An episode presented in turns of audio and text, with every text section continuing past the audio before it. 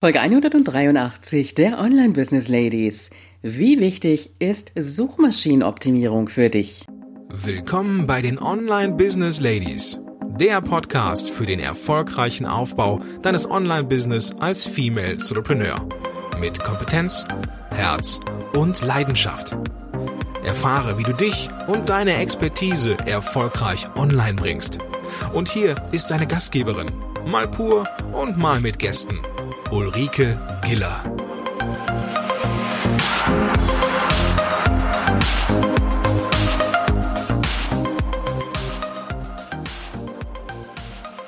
Hallo anderen Business Ladies und natürlich die Gentlemen in der Runde. Ich freue mich, dass du heute wieder dabei bist.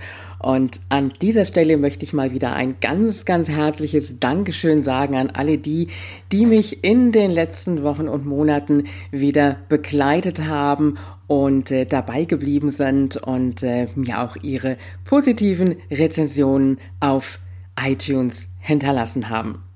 Ja, denn du, mein Zuhörer, meine Zuhörerin, du bist wirklich das Wichtigste. Und äh, deswegen möchte ich da auch ganz am Puls natürlich dessen bleiben, was du brauchst für dein Business, für deinen Businessaufbau. Und ich weiß natürlich an dieser Stelle, dass meine Zuhörerin, dass du an einer ganz anderen Stelle bist vielleicht als eine andere Zuhörerin. Und äh, das ist natürlich auch in Ordnung so. Und ich gehe mal davon aus, dass du dir mit Sicherheit aus dem ein oder anderen Thema, was du vielleicht schon kennst und schon weißt, dann doch wieder etwas herausziehen kannst. Und vielleicht entdeckst du das ein oder andere Mal wieder ein ganz, ganz neues Thema.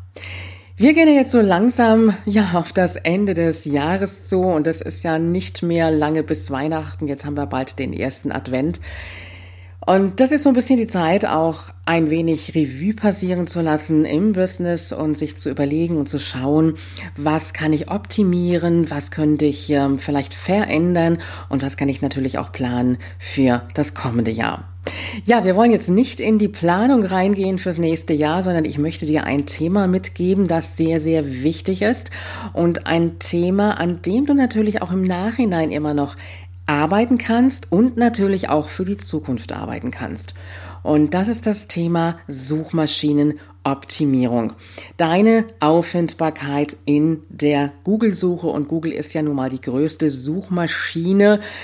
Ja, die zweitgrößte ist eigentlich YouTube, aber die erstgrößte ist natürlich Google. Und äh, das heißt, deine Sichtbarkeit und natürlich deine Website und deine Blogartikel sollten auch schon auf Google optimiert werden. Übrigens an dieser Stelle, damit ich es nicht vergesse, es gibt äh, demnächst auch wieder eine Masterclass mit den fünf besten Tipps, die ich dir mitgeben kann, Strategien für den Aufbau deines Business, die mir selber sehr viel geholfen haben. Sie findet am 6. Dezember statt. Du kannst wahlweise um 13 oder um 19 Uhr teilnehmen und anmelden kannst du dich über www.ulrikegieler.com slash Masterclass. Und unter diesem Link findest du auch alle zukünftigen Masterclasses, die stattfinden würden oder zumindest die Warteliste, in die du dich eintragen kannst. So, legen wir los mit dem Thema Suchmaschinenoptimierung. Wir sprechen auch von Search Engine Optimization. Und das steht letztendlich für die Traffic-Generierung und ist wirklich ein wesentlicher Bestandteil deines Businessaufbaus. Denn deine Besucher müssen dich auch online finden können. Das heißt, sie geben in der Google-Suche ein Stichwort ein und wenn dein Stichwort ein gutes Ranking hat, dann hast du die Chance, unter die ersten zu fallen. Das heißt, ich sag mal so die ersten drei, die ersten fünf vielleicht. Aber so auf der zweiten Seite solltest du nicht erscheinen, denn die Wahrscheinlichkeit ist relativ gering, dass du dann mit deinem Keyword und mit deinem Blogartikel auch gefunden wirst. Und ein, eine gute Möglichkeit, das zu ja, umzusetzen und wie das Ganze funktioniert, worauf du achten solltest, das wollen wir uns jetzt mal in einigen Punkten anschauen. Und das sind Punkte an dieser Stelle, muss ich sagen, die eigentlich selbstverständlich sein sollten, aber ich immer wieder feststelle, auch bei meinen Kundinnen oder auch so, wenn ich in Social Media unterwegs bin, dass es viele zwar wissen, aber noch nicht wirklich umgesetzt haben. Zum einen ist natürlich ganz klar so eine Webseite erstmal eine Nadel im Heuhaufen. Das heißt, du musst schon wirklich was tun, damit die Webseite mit ihren Blogartikeln, die du ja mühevoll schreibst, dann auch gut gefunden wird. Und ähm, das heißt, du brauchst also gewisse Kriterien, auf die du achten solltest bei deiner Webseite, bei der Gestaltung deiner Seite und natürlich eben bei der Gestaltung der Inhalte. Und ähm, ja, fangen wir einfach mal an mit dem ersten Tipp, den ich dir mitgebe. Und das ist wirklich ein Muss. Also ein Tipp kann ich schon gar nicht mehr sagen. Das ist ein Muss Nummer eins. Das ist die SSL-Verschlüsselung. Das heißt, du benötigst ein sogenanntes SSL-Zertifikat. Das ist so ein Sicherheitszertifikat für deine Webseite.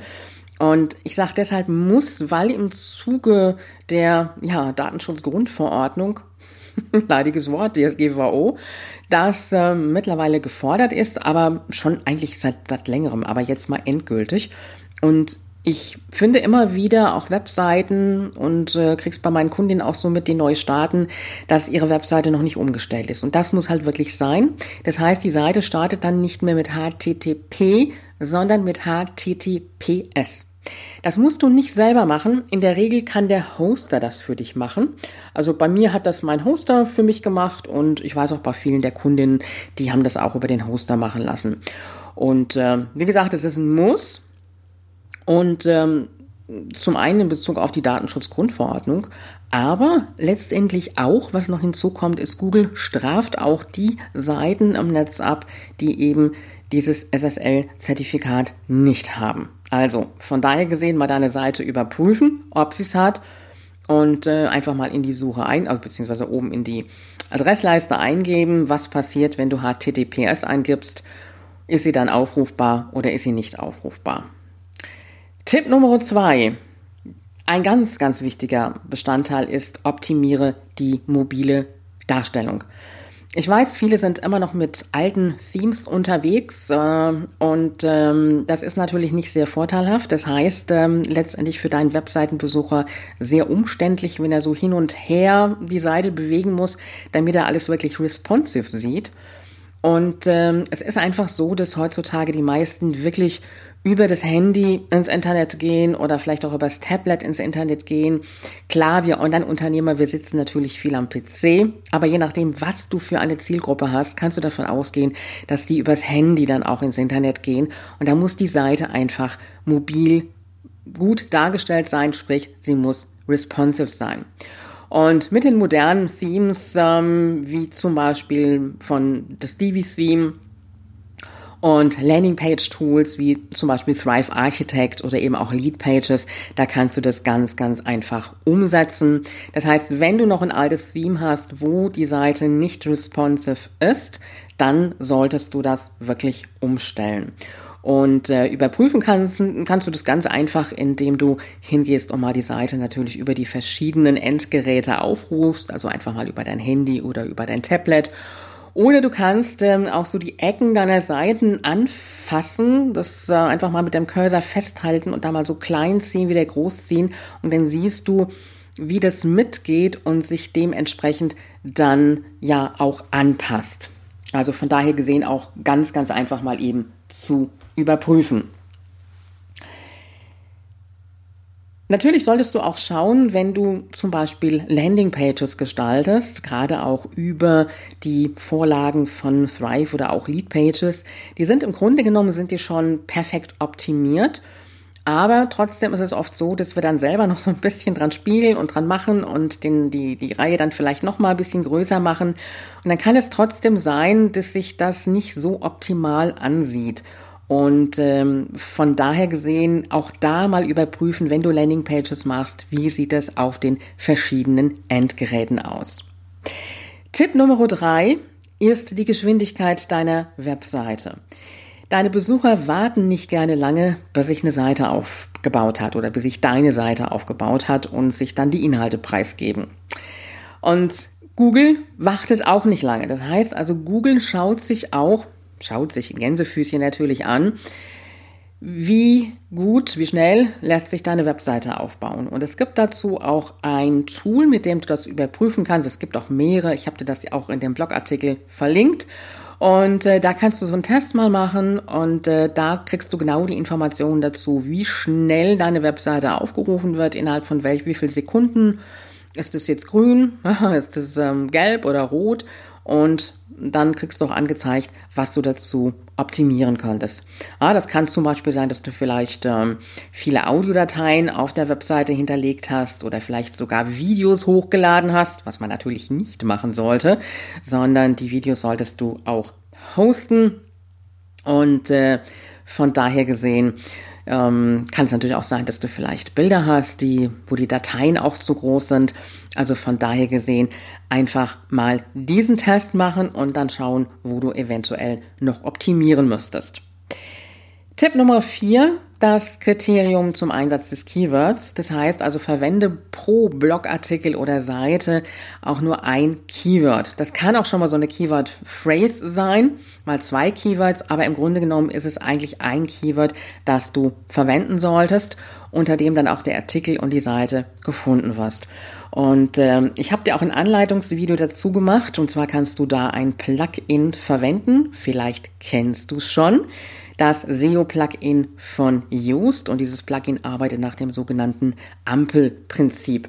Und da wirst du genau durchgeführt, worauf du achten solltest, was ähm, grün ist, perfekt ist, optimal ist oder ja, gelb, was noch optimiert werden kann oder rot, das passt dann gar nicht und da musst du natürlich an vielen, vielen Stellen noch optimieren. Schau dir einfach im Blogartikel dazu das Video an und du findest dieses Video dann auch mit dem Blogartikel unter www.ulrikegieler.com slash Folge 183. Ja, das Keyword, noch ein paar Tipps dazu sollte auf jeden Fall in der Headline, also in der H1-Überschrift vorkommen. Und das ist es auch automatisch schon bei WordPress, wenn du deine Überschrift eingibst. Es sollte nach Möglichkeit auch am Textanfang vorkommen. Passt nicht immer ganz, ähm, sage ich ganz ehrlich. Also ich sag mal, ein Text sollte auch natürlich rüberkommen. Und du wirst an manchen Stellen dann auch bei dem SEO-Plugin sehen, dass dann vielleicht auch bei der Textoptimierung rot angegeben ist, aber im Gesamten das nachher bei der Ampel dann grün wird. Aber das sind einfach so die verschiedenen Punkte, auf die du achten solltest. Ja, es sollte vielleicht nochmal in der Zwischenüberschrift der H2-Überschrift vorkommen und natürlich auch in der URL der Seite, im Metatitel der Seite und auch in der Beschreibung der Bilder. Also wenn du Bilder hochlädst, die sollten dann nicht einfach irgendeine Ziffer haben, irgendwelche Zahlen haben, sondern sie sollten wirklich das Keyword beinhalten. Das heißt, bevor du das Bild hochlädst, dann gebe bitte auch ein Keyword zu deinem, ja, zu deinem Bild an. Passend natürlich zum Artikel. Tipp Nummer 5 sind die Kriterien zur Optimierung deiner Webtexte. Und ähm, da ist schon mal so ein wichtiger Tipp, dass du wirklich mit der Überschrift die Aufmerksamkeit deiner Leser forderst, zum Beispiel durch eine Frage oder vielleicht auch durch Zahlen. Also sieben Tipps für, fünf Strategien für. Wie kannst du, wie wichtig ist es, und dann natürlich auch zwischen Überschriften, damit die Inhalte gut strukturiert sind und den Inhalt auch übersichtlich machen.